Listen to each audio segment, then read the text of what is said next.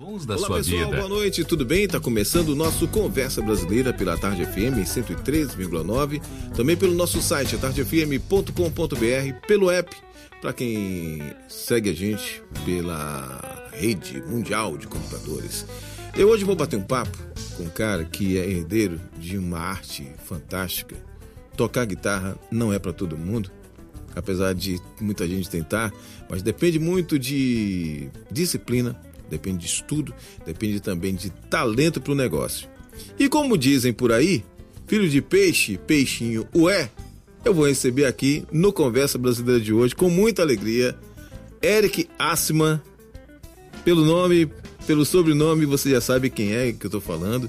Filho de Álvaro Assman, primeiro bluesman da Bahia. Eric, seja muito bem-vindo à nossa Conversa Brasileira. O meu amigo Pita, ouvinte, seja um, uma honra imensa estar aqui desde já. Obrigado pelo convite. Satisfação estar aqui nesse espaço para falar um pouquinho daquilo que a gente mais gosta com vocês, né? A gente vai falar um pouquinho de blues e de blues brasileiro, né? Estamos aqui para isso. Exatamente, isso é importante, Eric. Porque a gente tem uma ideia de como. Lógico, o blues começou nos Estados Unidos, na parte mais interiorana dos Estados Unidos, por assim dizer. E é uma música de trabalho, né? uma música do- dos negros que lá foram escravizados por um bom tempo e tal. Então, essa música, na verdade, era uma expressão do sofrimento, daquilo que eles viviam. Claro que em algum momento tinha alguma coisa de festa, mas muito mais voltada para isso, né? Para aquele sacrifício todo que o povo negro da África passou quando foi escravizado nos Estados Unidos. Então a gente sempre acha que está muito é uma coisa muito mais americana e não, sai de lá, né? Uma coisa como se fosse o nosso forró aqui. Enfim, o o blues, como você bem pontuou, meu amigo, ele vem nesse contexto da diáspora africana, né? No sul dos Estados Unidos, contexto de escravização negra e as chamadas work songs, que eram canções de trabalho predominantemente vocais, né? Que eram entoadas por negros americanos é, no, em lavouras de algodão, né? E esses elementos das work songs foram a base melódica principal do que veio a, a se tornar o blues, né? O blues tem elementos dessas work songs, também com elementos da música religiosa, né? Dos spirituals, das músicas gospel dos Estados Unidos. Então, é, na transição aí do século XIX para o século XX, acredita-se que tenha se surgido o blues tal como nomeado dessa forma, né? Como blues propriamente. E é curioso a gente pensar que uma música que veio nesse contexto de escravização, de racismo, ela tenha se tornado uma coisa multirracial, né? E, enfim, a- a- a- abraçada por pessoas de várias raças, várias etnias. E hoje em dia já é uma coisa quase que presente em todos os lugares do planeta, né? Aí a gente volta para essa parte inicial também. O blues ele serviu como um gênero base para o surgimento de outros dois grandes gêneros assim tocados em todo o planeta, que são eles o jazz e o rock and roll. E essa chegada dele aqui no Brasil já se deu aí lá pro final, lá pra metade, né, da- da segunda metade da década do, segunda metade do século 20, né? E nisso a isso eu atribuo muito a chegada do rock and roll aqui, década de 50, década de 60, né? Aquele boom da chamada invasão britânica, né, veio com com os Beatles e a, a- o impacto que a música dos Beatles teve aqui no, no Brasil, né? Então você já tinha também bandas que tocavam jazz aqui, essa referência do blues já estava aqui dentro do Brasil na década de 50, mas a referência do rock and roll foi que fez com que surgisse uma cena de rock aqui no Brasil e o blues acabou chegando com intensidade a partir desse rock and roll e os primeiros artistas, nomeadamente artistas de blues, já começam a emergir e aparecer no cenário fonográfico do país na década de 80, né? Que bacana. Agora, se a gente trouxer para Salvador, a gente vai encontrar um cara aí que é chamado de pai do rock Brasil, mas que tocava blues também, né? Perfeitamente, perfeitamente. O próprio Raulzito Seixas, que você falou, nosso conterrâneo. Raul Seixas era um artista, não dá pra você rotular a música de Raul Seixas colocando em uma única caixa, né? Era um cara que era tido como roqueiro baiano, roqueiro brasileiro, mas que ele dialogava ali com referências de vários gêneros musicais, inclusive gêneros brasileiros também, com baião, com forró e com o próprio blues, né? Exemplo de uma canção que eu acho que vamos começar aqui nossa conversa brasileira escutando esse clássico do Raulzito Seixas, que é o blues, falando em termos de estrutura harmônica, melódica e formal, né? É o próprio Canceriano Celar, né? O clássico de Raul Seixas. e que já fazia blues sem se nomear um artista de blues, né? Esse é um perfeito exemplo. Vamos ouvir então. Vamos lá, canceriano, sei lá, Raul Seixas. Tá no Conversa Brasileira Tarde FM, quem ouve gosta, meu papo hoje é com o bluesman Eric Assman.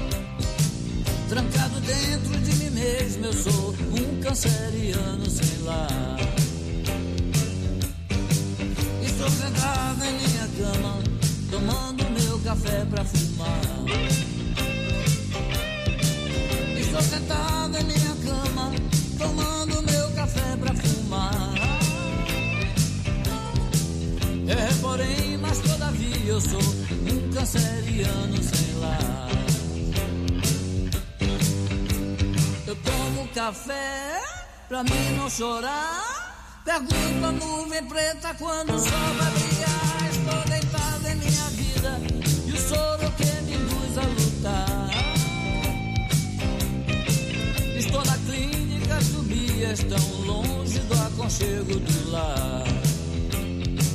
Alright, man. Play the blues.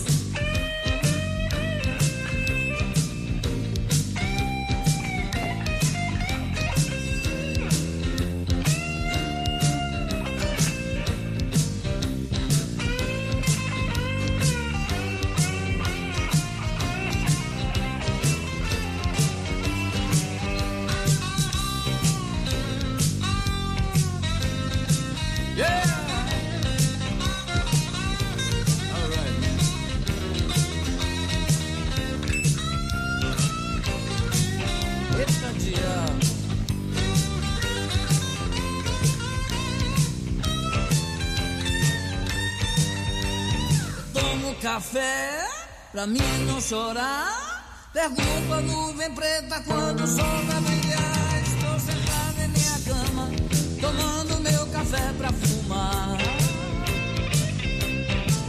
Estou sentado em minha cama, tomando meu café pra fumar. Trancado dentro de mim mesmo, eu sou um canceriano sem lar.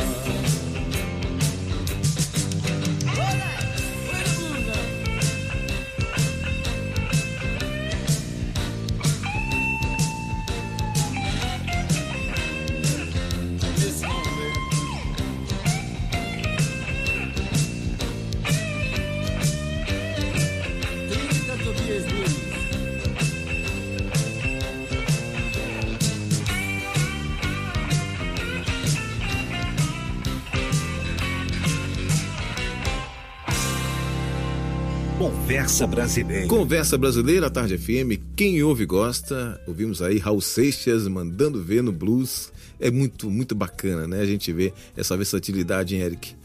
Com certeza, com certeza. O Raulzito deu um, um ícone eterno da nossa música, né? Eu acho que séculos irão se passar, ainda vamos estar falando de Raul Seixas, né? Um cara que cravou o nome dele na história da nossa música e é um compositor sem precedentes, né? Também tinha muito de blues no jeito dele fazer a música. Eric Assman é meu convidado de hoje no Conversa Brasileira e, como disse na abertura, ele é filho de um cara genial, conheci muito de perto, Álvaro Assman, radialista, guitarrista de mão cheia, tocava rock, tocava blues. Eu, eu, lembro de Álvaro tocando na banda Cabo de Guerra. Meu Deus do céu, o que era aquilo, rapaz? Você não existia ainda, né, Eric? Não, Cabo de Guerra ele acabou em 92 e eu nasci em 88, então eu era ah, uma criancinha. Já tava lá ouvindo rock and roll em casa. É. Mas como é que era essa relação entre pai e filho e, e companheiro de palco, né? Porque você tocou muito tempo com ele.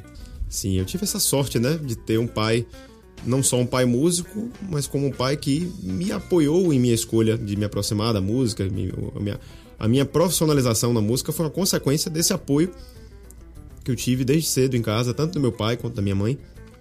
E meu pai sempre foi, eu costumo dizer que a minha relação de pai, a minha relação de filho para pai com, com Álvaro era uma coisa completamente horizontal, né? Não havia aquela coisa da imposição, da hierarquia, era uma coisa, éramos dois grandes amigos, juntos acima de qualquer situação.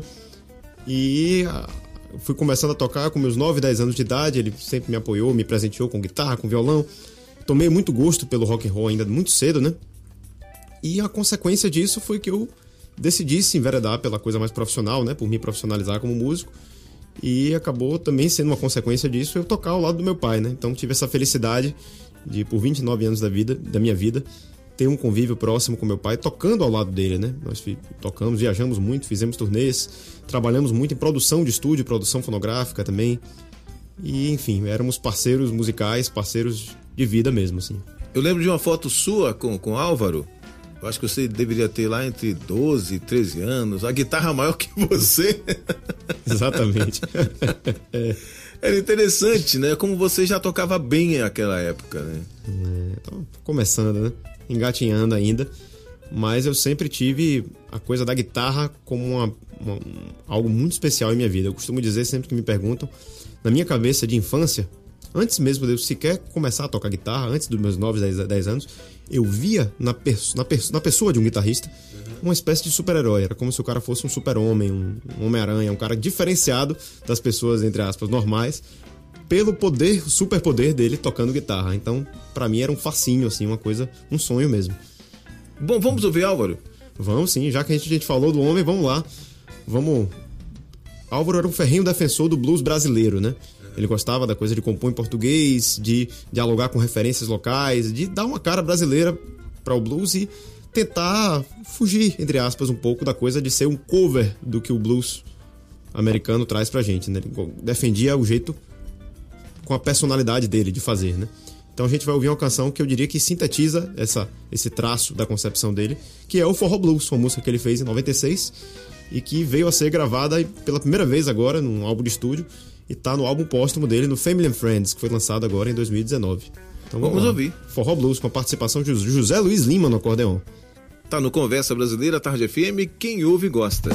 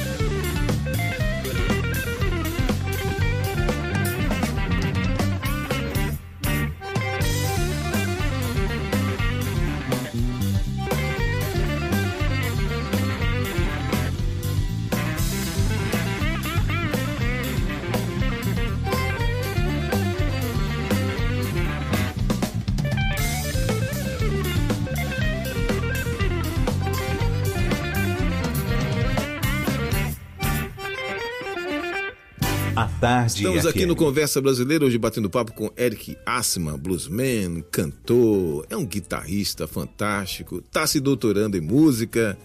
Pois é, estamos aí na batalha. Vou defender agora já em breve. É uma tese na, na área da educação musical que tem a ver com a prática da- do ensino da guitarra blues no Brasil. Então, meu trabalho de pesquisa acadêmica todo é voltado para esse meu vínculo com o blues, né? Eu, eu vivo, respiro blues 24 horas por dia. Bacana, e é interessante também que você tem um- hoje um programa, né? Você- assumiu a batuta de um programa na nossa rádio co-irmã, a Educadora FM, e você apresenta lá o Educadora Blues. Pois é, o Educadora Blues já tem mais de 16 anos ininterruptos no ar. Foi um projeto que o próprio Álvaro, meu pai, começou em abril de 2003. Ele veio a falecer né, de maneira súbita no final de 2017. E de janeiro de 2018 até hoje, eu estou lá no, no comando da Educadora Blues. E é um programa cuja proposta, eu diria que tem tudo para ela se manter sempre atual, porque a proposta é exatamente a de trazer lançamentos de blues no Brasil e no mundo. Então, você fica sabendo do agora. Tudo que está acontecendo no cenário do blues no planeta, a gente veicula lá. E é toda quarta-feira, nove da noite, pela educadora. E é um, um novo filho que eu tenho assim, o Educadora Blues, uma coisa pela qual eu tenho um carinho muito grande e é uma maneira de a gente disseminar esses conteúdos com a população através da, da radiodifusão, né? Uma coisa que eu tenho gostado muito de fazer e graças a Deus tenho tido feedbacks maravilhosos assim do público, da audiência. Que bacana. Ainda falando de- sobre Álvaro, o disco Family and Friends, que foi lançado agora em 2019, traz algumas participações. Mas como é que foi a concepção desse, desse disco? Porque assim, pelo que eu sei, quando vocês começaram a pensar esse disco, logicamente que ninguém vai fazer planos de partir dessa para outra. Então a ideia era lançar esse disco em 2019, 2018. É, e, mas vocês pensavam, como é que a, a- como foi a concepção desse disco? Já que vocês trazem esse título tão forte que traz a, a família, né? A qual você foi inserida graças ao nascimento, e uma outra família que você constitui ao longo da vida, que são os amigos, né? Família que a gente escolhe, né? É, exatamente isso. Bom, esse Family and Friends, tanto o título quanto, quanto o álbum e o seu conceito, tudo isso foi fruto da, da vontade do próprio Álvaro, né? Ele faleceu de maneira súbita, né? Foi um infarto fulminante no finalzinho ali de 2017. Então, ao longo desse ano, nos meses anteriores, ele já vinha trabalhando as partes de guitarra, de violões, vocais, baixos, tudo já havia sido gravado pelo próprio Álvaro. Ele gravava com um capricho assim, cirúrgico, era um cara que tinha um, um esmero claro assim pela, pela música que ele fazia. E já estavam com as gravações de bateria agendadas para janeiro, né, do ano seguinte. Então o que eu fiz foi basicamente tocar adiante um, um plano que já estava começado, já estava com algum grau de avanço na, na, na, na- na confecção né, do, do álbum em si. Então eu dirigi essas gravações de bateria, dirigi a gravação, as gravações de participações que ainda não tinham gravado no álbum. A maior parte das participações foram também, já, já haviam sido convidados pelo próprio Álvaro.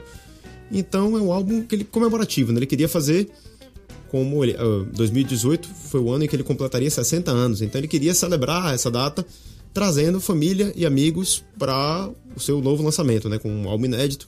Ele tem três regrava- regravações de faixas que ele já tinha lançado em álbuns anteriores e outras oito faixas inéditas. Então, eu finalizei a produção, tentei ao máximo ser fiel ao conceito que o próprio Álvaro já tinha cunhado quando ele estava aqui, né? Inclusive a parte gráfica, o projeto do meu grande amigo David Roth, foi todo seguindo o que o Álvaro já tinha brifado para ele anteriormente, né? Então, Family and Friends é o sétimo CD da carreira do artista Álvaro Assman e traz aí um conceito já quem, quem ouviu Family and Friends vai ouvir um álbum de Álvaro, porque boa parte das guitarras, das vozes já estavam gravadas e um era um conceito que ele já tinha desenhado em vida, entende? Eu só fiz, basicamente, ele dri- driblou o time inteiro, a bola ficou na última linha, eu só fiz empurrar pra frente com o biquinho do pé. Olha, tem uma música que me tocou demais quando ouvi esse álbum e depois eu fiquei sabendo, eu queria confirmar com você essa história, porque é, é tocante demais. Primeiro que é um tipo de blues que eu gosto. Uma coisa mais acústica, mais sentimental. Não que eu não, não valorize as outras formas de tocar blues, mas essa particularmente me toca mais. Que é aquela música se não me falha a memória, ele disse que não está pronto para morrer. Ah, chama I'm Not Ready to Die. É isso aí em inglês, né? Não estou pronto pra morrer. No caso, é uma canção que ele fala, é uma premonição, premonição meio macabra até. As pessoas que já ouviram depois, todas ficaram meio chocadas. Poxa, como assim? Ele faleceu, cara? Foi súbito. Aquela coisa da, da pessoa ficar chocada com isso de fato ter acontecido. Foi de uma maneira completamente inesperada, né? Mas essa música não tem essa carga pesada para mim, pelo contexto no qual ela apareceu. Isso um mês, dois meses antes dele falecer, ele mostrou para mim no estúdio. Vem cá, velho, vem cá, vou... senta aqui no meu estúdio, vou. Ouça aqui essa música que eu acabei de fazer. Ele me mostrou dando risada. rindo da situação. Coisa de Álvaro. Pois é, totalmente. Rindo da situação. E como uma referência ao caras que começaram lá nos primórdios do blues rural, né? Do country blues, do delta blues, né? Que é como a gente chama o blues que remete ao delta do Mississippi, né? O blues de raiz, no blues a gente costuma chamar de delta blues. Então, Robert Johnson, Sun House, esses artistas aí são pilares do delta blues, gravado com violão e com a voz somente. E essa música é uma é um tributo de Álvaro, eu enxergo ela como um tributo ao delta blues, né? Então, para mim tem uma carga muito leve justamente pela pelo tom despojado com que ele colocou, né? A gente já falou tanto dessa música, tá na hora de tocar, né? É, vamos lá. I'm Not Ready to Die, Álvaro Asma. Conversa Brasileira, a Tarde FM, quem ouve gosta.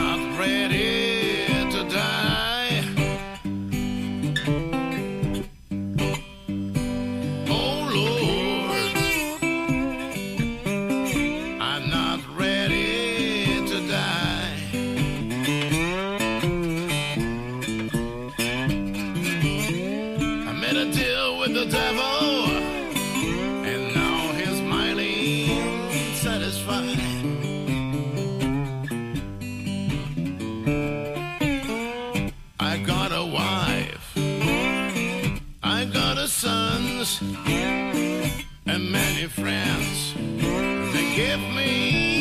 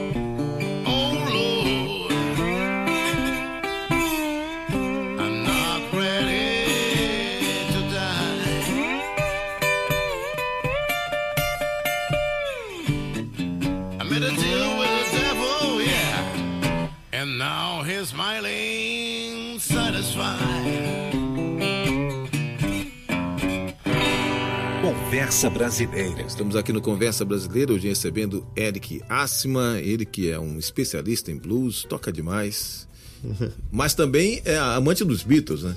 Incondicional. Eu diria que eu só sou músico por conta da obra dos Beatles, né? Foi minha primeira referência musical, apresentada pelo meu pai, né? Mas que fez a minha cabeça desde criancinha. Valnei Viana, eu acho que tem mais alguém querendo ser o quinto Blue, o quinto Beatles aqui, né? Tem mais um, né?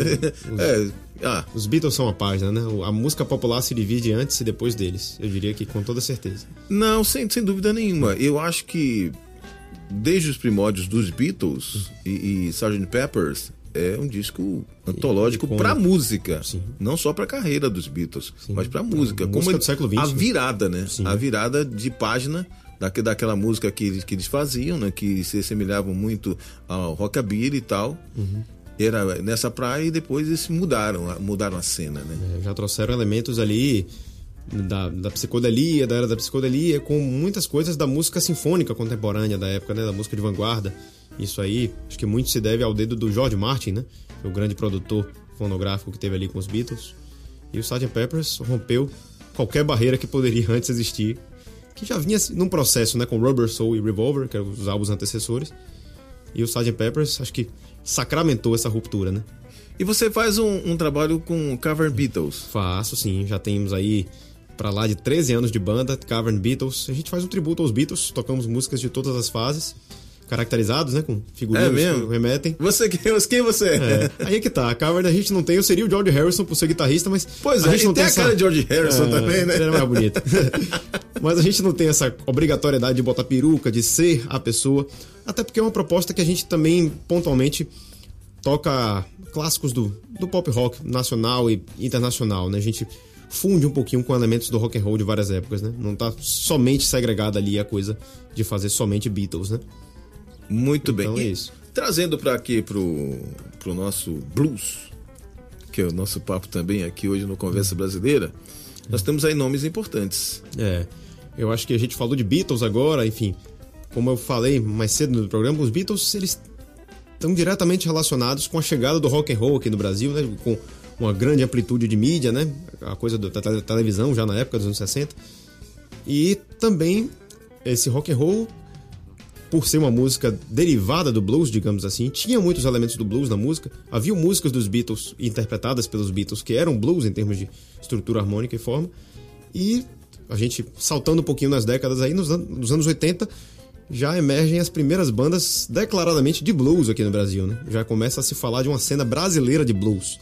E alguns nomes chaves nesse sentido aí são os blues etílicos, acho que a, a, mais, a banda de blues brasileira há mais tempo em atividade, até hoje é inativa, são cariocas. O André Cristóvão, que é também conhecido como o pai do blues brasileiro, ele é paulistano, de São Paulo, grande amigo também. E o Celso Blues Boy, finado Celso Blues Boy, que foi um artista que transitou aí no, no boom do rock nos anos 80 no Brasil. E apesar dele ter blues no nome, eu diria que as canções dele estavam mais inseridas nesse cenário do rock and roll, né? Mas o blues está presente ali no fraseado da guitarra, na, na melodia e na intenção, no sentimento, né? Eu acho que o Celso Blues Boy tem uma grande uma grande responsabilidade aí por ter também disseminado o nome do blues aí pelo país, né? Vamos ouvir então? Vamos lá, vamos ouvir então, já que eu falei de blues etílicos primeiro, vamos ouvir Dente de Ouro, faixa clássica aí do blues etílicos, lançada em 1996, agora numa versão ao vivo deles de 2010.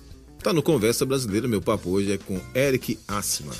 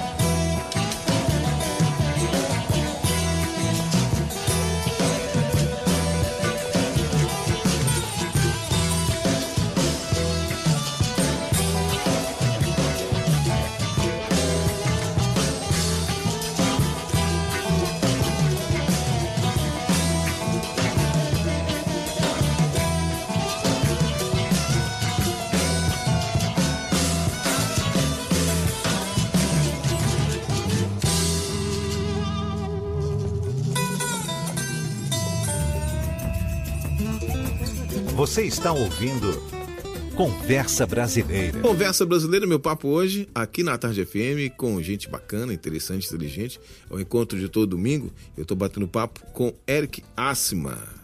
Eric, uh, se a gente for olhar para o cenário da música brasileira, muita gente, em um dado momento. Eric, se a gente for olhar para o cenário da música brasileira, em um dado momento, muito artista, consagrado inclusive, faz sua incursãozinha lá pelo blues, né? Esse último disco, Pra Sempre, de Lulu Santos, é uma prova disso. Sim, sim, com certeza. É, em uma das faixas, o Lulu faz uma canção que é o blues mesmo, assim. Claro que o blues ele tem várias vertentes, né? A gente está falando aí de um, de um gênero musical com mais de um século de história. Então, tem vertentes mais próximas do jazz, vertentes mais próximas do rock, além das vertentes locais, né? O Chicago Blues, o Texas Blues, o Jump Blues, West Coast Blues e por aí vai, são muitas. Mas essa canção que o Lulu Santos traz no álbum novo, ela tem muito desse blues com elementos do jazz, do swing, né? Em termos de harmonia, mas tem uma gaita, a gaita de boca, a harmônica, é um instrumento que é quase que um. A gaita blues, né? Como chamam. A própria, própria derivação, o próprio nome, o apelido que se dá a ela, já entrega essa conexão, né? Quase que um sinônimo do blues, né? E o Lulu faz uso dessa referência aí muito bem, um artista consagradíssimo na música brasileira. E a gente tem um, um blues, né? Autêntico aí na música do Lulu Santos. Outro também que passou oh, por perto assim do, do blues, passeou na, por lá, foi Cazuza, né? Sim, sim, sim. Tem o blues da piedade, né?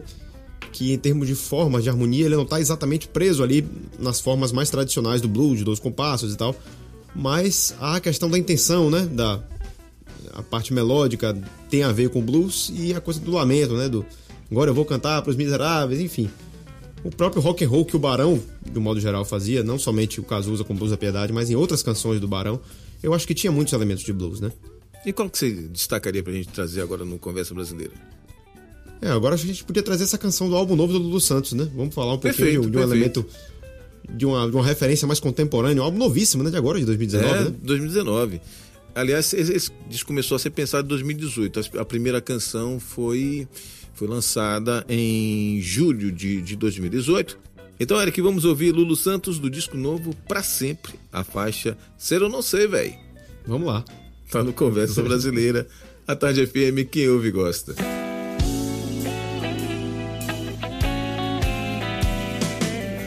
Que fode com a gente é a expectativa daquilo que pode e do que pode não ser que nada tem a ver com a realidade. É só o que a gente sonha acontecer. Ser ou não ser um antigo dilema que nem o bardo conseguiu resolver. E quanto à expectativa, véia, it's another cluster fucking affair.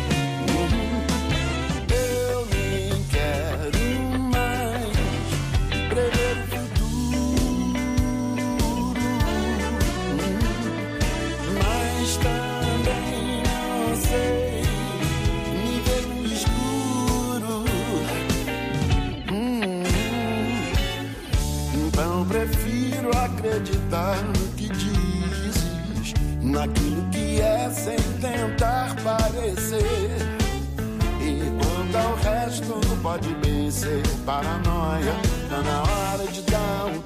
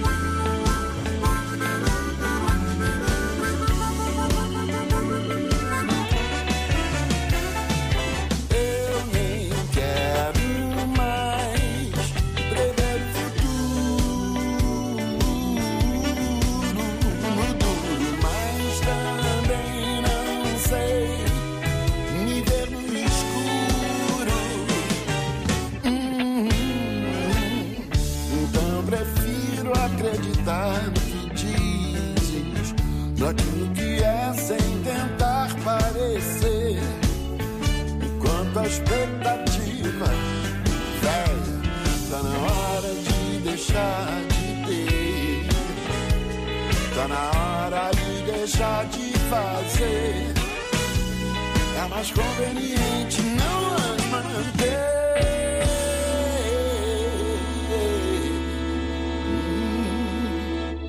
Conversa Brasileira. Estamos juntos no Conversa Brasileira da Tarde FM.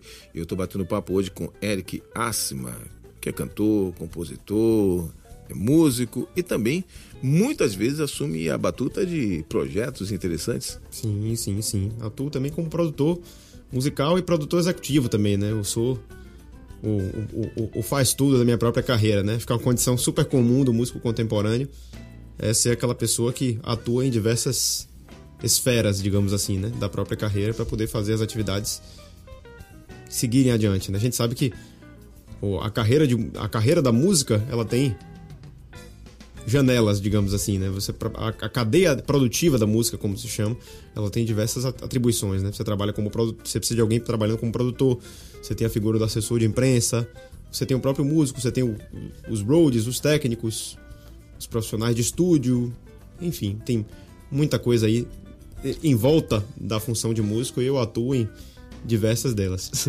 Bom, você falou de, de tanta gente, então é um staff grande, né? É, com certeza. Mas para manter essa galera, do jeito que o Brasil está patinando nessa crise, como é que tem sido, hein, para vocês, principalmente para músicos de, de um gênero musical que não necessariamente faz parte do mainstream? Pois é, acho que o, o, não dá para falar dessa realidade contemporânea sem a gente falar na revolução da comunicação da internet, né, dos smartphones. Então, tudo ficou muito acessível e ao mesmo tempo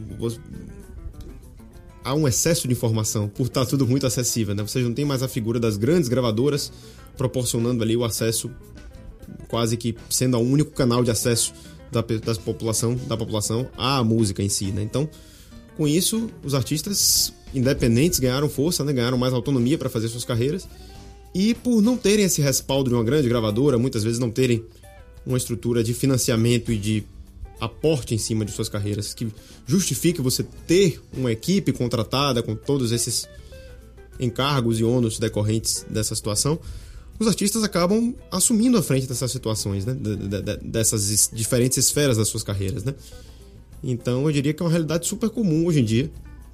Até por essa questão que você falou, né? O país do jeito que está, como é que a gente vai empregar tanta gente e assumir, é, não desmerecendo as funções, não é, pondo aqui como coisas dispensáveis, não é isso, mas a realidade que se apresenta para o músico independente muitas vezes demanda esse tipo de postura mais proativa e mais conectada com, com a, a cadeia da música num plano mais macro, digamos assim, né? Então a gente fatalmente é obrigado, entre aspas, a lidar com outras situações também, que não somente é de estar ali no palco tocando, de estar ali na técnica do estúdio gravando o disco, enfim. No final das contas, é você quem bate o escanteio, vai cabecear e vai defender a bola, né? Pois é, chama o VAR, valida o gol, chora que tomou gol e, e, tudo isso. Mas é uma coisa bacana, eu acho que no, no, no fundo dá autonomia e acaba dando uma, uma, visão minha, assim, uma perspectiva minha. Acaba dando mais personalidade para a música que você faz, né? Acaba que tudo tem o, o seu amor, tem o seu esmero e o seu olho ali de perto. Então eu gosto de lidar com a minha carreira de numa esfera mais geral, né? Desde o conceito de uma capa de um disco, até a direção de um clipe, esse tipo de coisa, até contato direto com diretores de festivais de blues, né? Esse tipo de coisa. Acho que isso é importante para você se deter mais da sua arte e enxergá-la como um todo. Vamos ouvir agora André Cristóvão? Vamos lá, a gente falou aqui dos primórdios no blues do Brasil, né? Então, essa é uma faixa de 1989 de um disco que é um marco. Ele teve em turnê aqui pelo Brasil recentemente. O álbum Mandinga de 89 completou 30 anos esse ano. E a turnê Mandinga 30 anos. O André tá rodando por algumas capitais fazendo esse show. E essa faixa, eu diria que é um clássico do blues nacional. O Mandinga é o primeiro disco de blues inteiramente cantado em português aqui no Brasil, né? Bacana. E essa faixa é o Genuíno Pedaço do Cristo, de autoria de André Cristóvão. Tá no Conversa Brasileira, meu papo hoje é com Eric Assima. A tarde é firme, quem ouve gosta.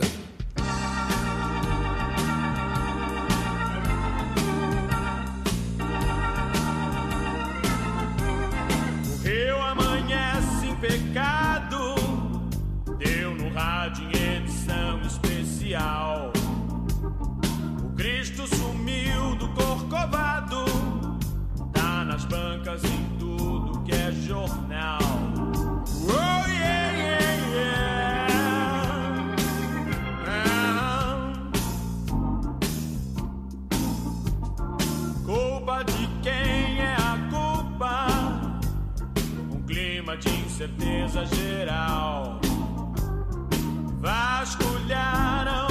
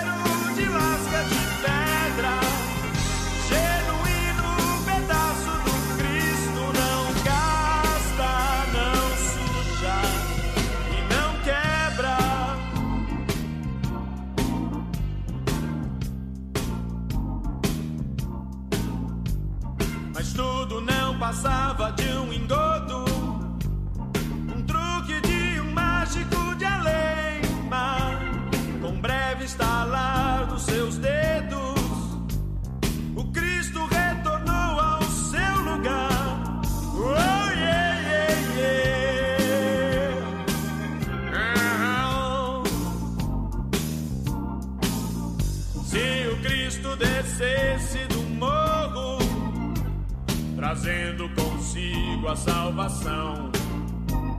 Seria preso tal bunguista barato, jogado atrás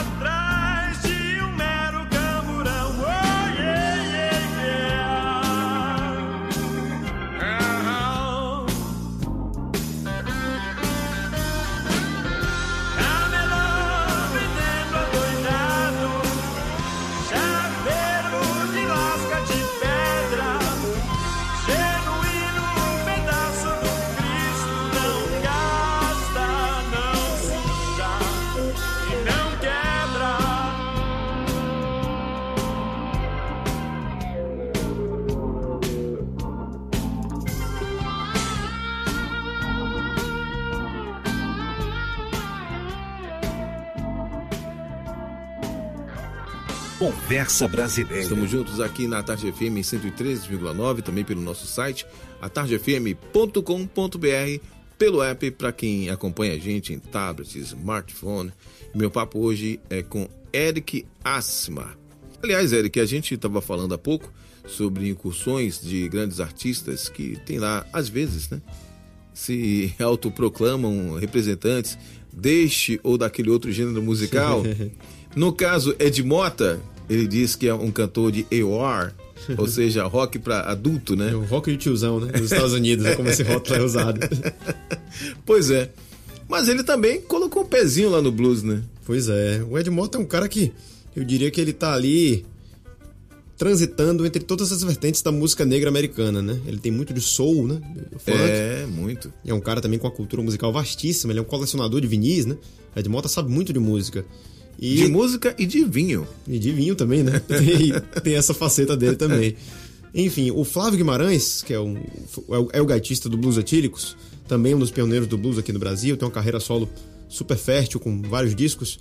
O Flávio Guimarães gravou um clássico do Jimmy Reed, um clássico do blues chamado Honest I Do, em um dos seus discos solo, e convidou o Ed Mota para uma participação. Tem uma, uma linda interpretação do Ed Mota cantando essa música, e eu acho que é uma, um, um- um bom exemplo de como ele transita bem pelo blues também. É, isso é bacana, porque você vai mostrando um pouco da sua versatilidade e também da sua vivência em outras searas, né? em outros campos.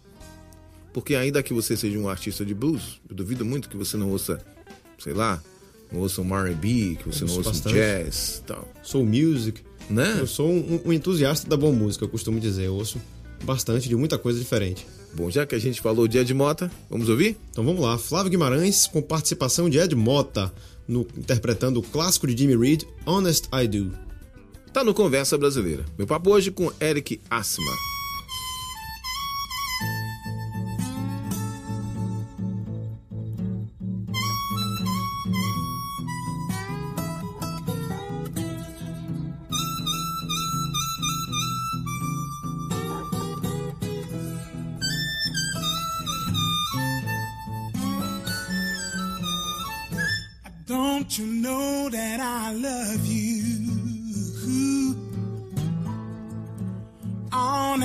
Do.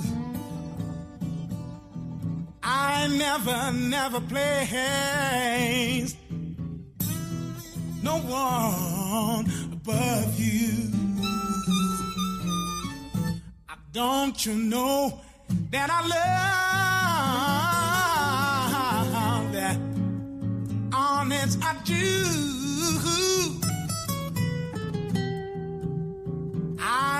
Never, never, never, never, never, never place the one above you. Please tell me you love me. Stop driving me mad.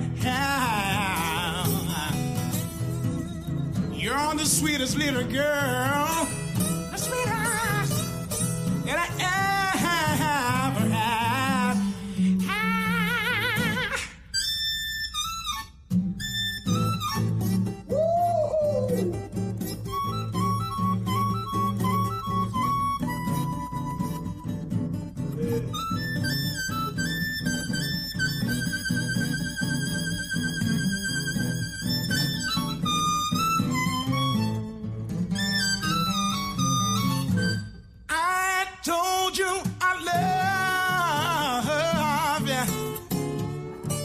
Stop driving me mad.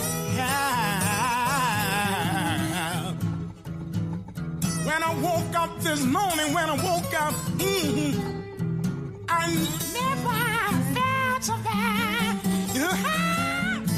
Don't you know that I love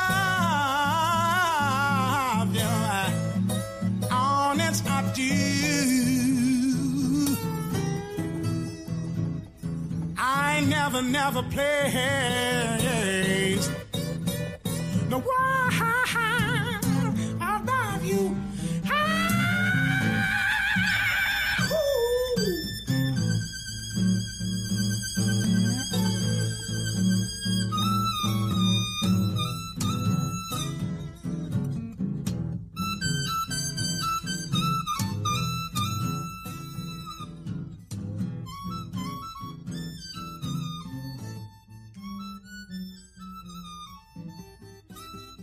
A De volta aqui no Tarde Conversa FM. Brasileira, depois de ouvir Ed Mota cantando lindamente essa música. Caramba, é.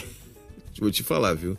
É uma pancada. É uma faixa acústica linda, um clássico do blues, e que ele interpretou aí com. Ele foi muito feliz nessa interpretação, né? Eu acho de uma, de uma beleza assim, singular.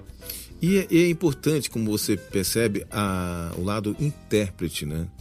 Porque tem muito. Ed Mota, às vezes, o que é muito próprio do, do gênero que ele defende, às vezes ele, ele faz um- um- uns melismas, algumas coisas mais fora da caixa, né? E de repente você tem uma interpretação dele completamente visceral, né? Sim, sim, sim. E, assim, esses melismas são. tem um pouquinho daquela marca do artista, né? Do, do jeito dele de fazer a coisa, né? O Ed Mota tem muito isso. Vejo na música de Ed Mota muita influência de um cara que é, para mim, o, o baluarte desse estilo, que é o Steve Wonder, né? Ô, fantástico, hitmaker, mestre, dispensa qualquer comentário.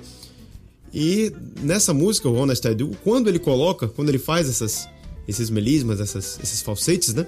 Que são típicos do, do estilo dele, ele faz com muito respeito. E no blues, né? Que você está interpretando um clássico, já com um dos primórdios aí da, do blues elétrico, né? Que é o Honest I Do. Então você tem que ter muito respeito pela trajetória, né? Pela interpretação. Você está falando de, de uma música que é um clássico, né? Um standard, como a gente chama, né? Um pilar do blues, né? Então não dá para o cara simplesmente, para o artista simplesmente ignorar completamente a, a, as versões mais originais. Ele tem que, de algum modo, fazer alguma referência ali e não descaracterizar, né? Tanto. É. Mas eu acho que ele encontra um equilíbrio perfeito entre esse respeito à tradição lá do Jimmy Reed e o toque dele, o, o jeito Ed Mota de fazer a coisa. exatamente. Você, você toma pra si a música, né? Sim. Você não vai mudar a harmonia, não vai, não vai colocar tantas coisas, assim, tantos elementos para descaracterizar tanto a música, né? Respeitando, como você falou, respeitando os arranjos, respeitando a forma e, principalmente, o que essa música quer dizer. Exatamente. Inter- é, o, o, que, o que está nela em termos de composição, né? É, porque a música, a harmonia, os arranjos, ok, maravilha. Mas a mensagem tá ali e precisa ser dita da forma correta. Sim, com a intenção É, senão coerente, né? vira qualquer nota, né? Verdade. Vamos Tá ouvir certíssimo, música, né? Vamos lá. A gente tá falando aqui de blues brasileiro. Então eu vou. Já trouxe algumas referências aí mais desses primórdios, né? Da década de 80, quando começaram a aparecer os artistas, nomeadamente de blues aqui no Brasil, né? Já ouvimos aí Blues Etílicos, André Cristóvão, Álvaro Assama. Vou saltar um pouquinho aqui no tempo agora. E um vamos falar de um artista brasileiro que teve um reconhecimento, assim, eu diria que inédito no, no blues, no cenário americano do blues, né? Eu tô falando do Igor Prado, ele é guitarrista, cantor, compositor, produtor. E ele lançou um disco chamado Way Down South no ano de 2015. Esse álbum teve um bom reconhecimento aí nas paradas de blues dos Estados Unidos. E conta com participações. Ele gravou uma parte em São Paulo, uma parte na Califórnia. E vamos trazer uma interpretação dele de um clássico aqui chamado Matchbox, com participação do grande cantor de blues contemporâneo Sugar Ray Rayford. Então é um bluseiro brasileiro cujo repertório já está mais próximo do blues americano. Né? Ele interpreta músicas em inglês, mas eu diria que ele está sendo pioneiro nesse aspecto de ter um reconhecimento amplo na cena blues americana, né? E o que é muito difícil. Que é muito difícil e ele faz isso com todos os méritos. Ele é um grande artista. Você entrar na Billboard Sim, na Billboard de blues de blues é é, não é complicado. para qualquer um. Não, não. Não só na Billboard, como as outras também, né? As paradas da Blues Foundation, as paradas do, do iTunes, enfim, tem algumas paradas específicas de blues aí, em que são meio que um circuito que eu diria que muito, muito, de muito difícil alcance se você não é americano ou europeu. Para um artista é. brasileiro chegar lá, não é Ah, fácil. Tem que ter muita competência e por isso a gente toca no Conversa Brasileira. Então vamos lá, Igor Prado interpretando o clássico do blues Matchbox, com participação do grande cantor Sugar Ray Rayford. Conversa Brasileira Tarde FM, quem ouve gosta.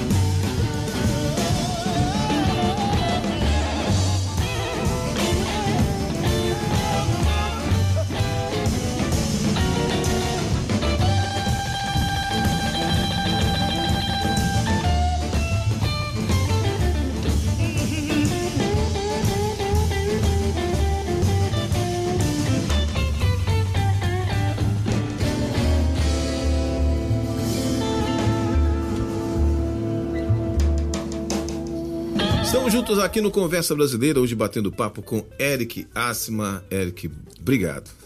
Ô, meu amigo, eu que agradeço. Obrigado. Pita, ouvintes, obrigado pelo, pelo, pela excelente conversa brasileira que a gente está tendo aqui hoje. E também por falar, é sempre um prazer falar daquilo que a gente gosta, né? Da música em que a gente acredita. A gente está aqui falando de blues, blues brasileiro, né?